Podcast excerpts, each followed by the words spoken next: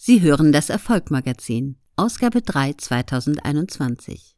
Gelesen von Claudia Kohnen. Rubrik Einstellung.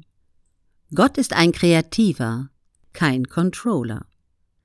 Frank Dopeide über den Werdegang des modernen Managers und welche Herausforderungen ihm noch bevorstehen. Wie fing das alles eigentlich an? Als Deutschland das Wirtschaftswunder gestemmt und die Ölkrise sich Mitte der 1970er verzogen hatte.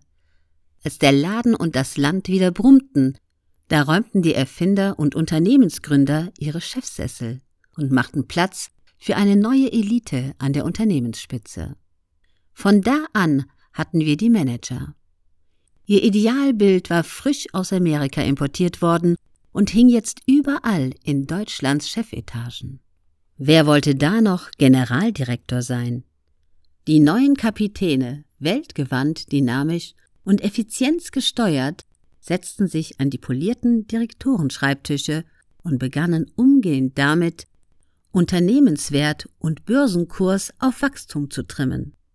Was bedeutete, Organisation, Planung und Kontrolle waren jetzt keine der Produktion und dem Verkauf untergeordneten Aufgabenbereiche, sondern Chefsache.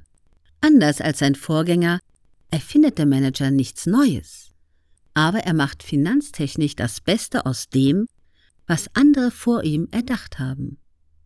Unter seiner Führung wachsen Unternehmen, Umsätze und Internationalisierung ins Grenzenlose. Die Messinstrumente aus den Laboren und Fertigungshallen werden abgelöst durch die Finanzinstrumente einer entfesselten Geldwirtschaft. Die neuen Steuerleute der Wirtschaft waren Jünger einer neuen Religion namens Shareholder Value. Ihr Hohepriester war der 1976 frisch zum Nobelpreisträger gekürte Amerikaner Milton Friedman. Die Managerkaste vergötterte ihn und folgte ihm aufs Wort. Friedman predigte The Business of Business is Business und meinte damit, Manager verschwendet keine Zeit mit gesellschaftlicher Verantwortung, Politik, Umweltschutz und so etwas, sondern kümmert euch ums Geldverdienen. Das klingt aus betriebswirtschaftlicher Sicht konsequent und folgerichtig, ist aber ein schleichendes Gift für die moralische Gesundheit der Wirtschaftslenker.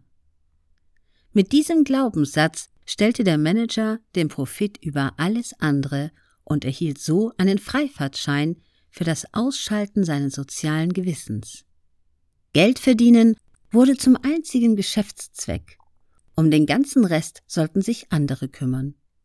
Die gelebte Verantwortung für Mitarbeiter, Kunden und Gesellschaft rückten ganz geschäftsmäßig eine Stelle nach hinten.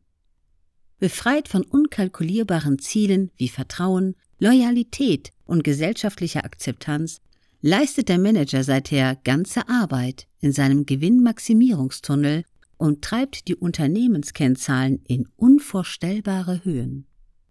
Aus erzählerischen Gründen wollen wir dem Manager einen Namen geben. Das vereinfacht die Sache. Der beliebteste und verbreitetste Name auf dem Chefsessel ist Stefan.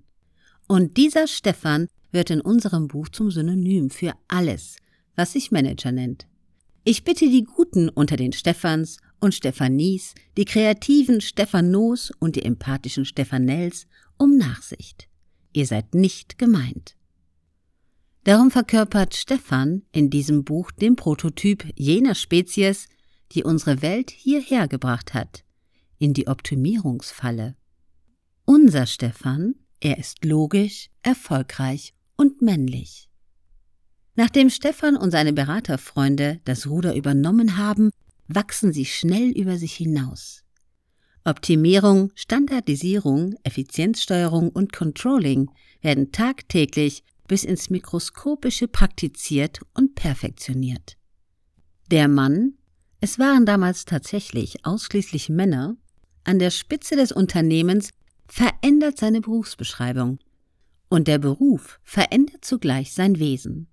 Stefan beginnt sich Chief Executive Officer, CEO, zu nennen und verhält sich auch so. Ein Chef mit militärischen Rang, der knallhart Beschlüsse exekutiert. Der neue Titel auf der Visitenkarte verändert nicht nur den Status, sondern auch seinen Blick auf das tägliche Tun. Die treue Seele des Unternehmens, genannt der Mitarbeiter, erscheint nun als Human Resource oder Humankapital und zugleich als größter Kostenfaktor. Der Erfahrungsschatz und die Loyalität von Dienstleistern sind zwar gute Argumente, passen aber nicht in Excel-Charts und werden mittels technologischer Einkaufsprozesse rausautomatisiert.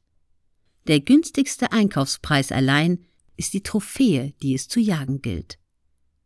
Die Einkaufsabteilung wird zur gnadenlosen Preisdrückerkolonne. Globalisierung verlängert zwar die Lieferzeiten, aber billige Arbeitskraft und Just-in-Time-Lieferungen kompensieren das mit Leichtigkeit. Gewachsene Strukturen und Vertrauensverhältnisse gelten nicht mehr als Kapital, sondern als Bremse für Kostensenkungen. Das alljährliche Heben neuer Einsparpotenziale wird zur Kernkompetenz der Vorstandsetagen rund um den Globus. Stefan setzt seine Jobbeschreibungen makellos um. Er optimiert und funktioniert. Nie waren Börsenkurse, Unternehmensbewertungen und das eigene Gehalt so hoch wie heute. Ein echtes Erfolgsmodell der Manager, auch in der modernen Variante als CEO. Entsprechend verbreitet sich das CEO-Virus in Windeseile und infiziert alle Sitznachbarn in großem Konferenzraum. Die gesamte Führungselite der Welt wird befallen und verändert nun ihr Wesen. Sie wird zum C-Level, Führung auf höchstem Niveau. Man sitzt jetzt nicht nur im selben Boot, sondern auch New Work-like am selben Tisch. CEO, Chef, CFO, Finanzen, CHRO Personal, CTO Technik, CSO Sales wichtig und die Welt wird komplizierter, COO Organisation. Am langen Ende des Tisches sucht dieser Tage der Techie noch seinen Platz. Der CDO Digitales.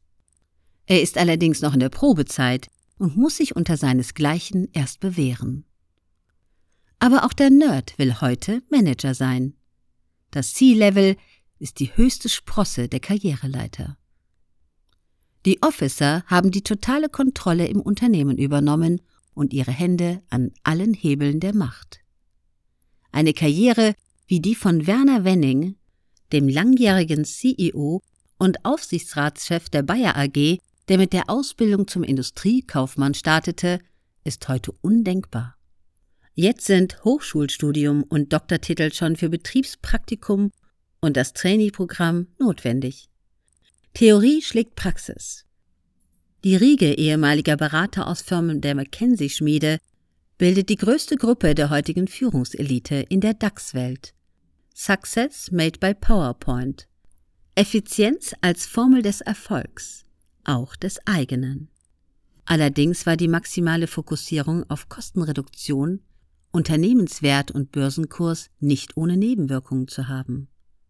Durch die Konzentration auf den Profit hat Stefan, der Endoptimierte, die Menschen verloren. Und die Menschen ihrerseits verloren den Glauben an das Unternehmen, seine Führung und den Wert seiner Arbeit für die Gesellschaft. Folgerichtig erleben die Goldjungs der Wirtschaft jetzt mit Schrecken, dass sich die Ehre des zahlenfixierten Topmanagers dem Ende zuneigt. Eine Erkenntnis, die Stefan und seine Freunde unerwartet und mit Wucht trifft. Der Manager versteht die Welt nicht mehr. Just in dem Jahr, in dem Martin Winterkorn Volkswagen zum größten Automobilkonzern der Welt hochgefahren hatte, musste er seinen Dienstwagen vom Hof schieben.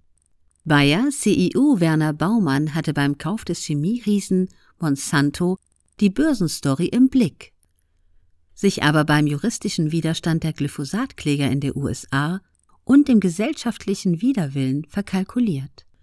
Managementvorreiter Joe Kaiser zerlegte Deutschlands Großkonzern Siemens finanzgerecht, hatte seine Rechnung jedoch ohne die Millennials und die Schülersprecherinnen gemacht. Nahezu alle deutschen Vorzeigekonzerne und ihre Kapitäne waren schon vor Corona in Erklärungsnot geraten. Deutsche Bank, Bayer, Volkswagen, ThyssenKrupp, Commerzbank, Continental, E.ON, RWE, Lufthansa, Daimler, BMW. Jeder ringt mit sich, seinem Geschäftsmodell und den Erwartungen aktivistischer Investoren, kritischer Mitarbeiter und einer Gesellschaft voller Ansprüche. Was sie nicht sehen, von außen aber erkennbar ist, sie haben ihre Unternehmen börsentechnisch wertvoll, aber sinnentleerter gemacht. Des Managers neue Kleider heißt das Märchen. Er fühlt sich von allen bewundert und totschick im Maßanzug, aber in Wahrheit steht der CEO ziemlich nackt da. Stefan und seine Freunde sind in der eigenen Denkfalle gefangen. Wer sagt es ihnen? Wir machen mal den Anfang. Lieber Stefan, eure Lieblingsfloskel wirkt nicht mehr. Wenn inzwischen jeder Mitarbeiter out of the box denken muss, damit sich etwas bewegt, dann ist die Box das Problem. Buchführung ist etwas anderes als Führung. Nach über einem halben Jahrhundert hocheffizienter Unternehmenssteuerung ist es jetzt soweit. Ihr müsst euch neu erfinden. Es ist Zeit, eure Ideensegel zu hissen, einen neuen Kurs einzuschlagen und sich über die Grenzen der eigenen Erkenntnisse hinauszuwagen. Ihr werdet erkennen, hinter eurem eigenen Erfahrungshorizont geht es weiter. Wir lernen, gut gemanagt heißt noch nicht gut geführt. Buchauszug aus Gott ist ein Kreativer, kein Controller. Von Frank Dobheide erschien im März 2021 mit 240 Seiten im Econ Verlag.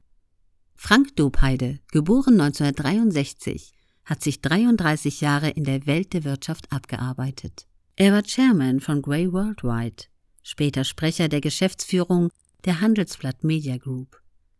Er hat unzählige Marken und Unternehmen beworben, kennt den Blick hinter alle Kulissen und die meisten der großen Wirtschaftsakteure persönlich. 2020 hat er sein eigenes Ground-up gegründet, Human Unlimited.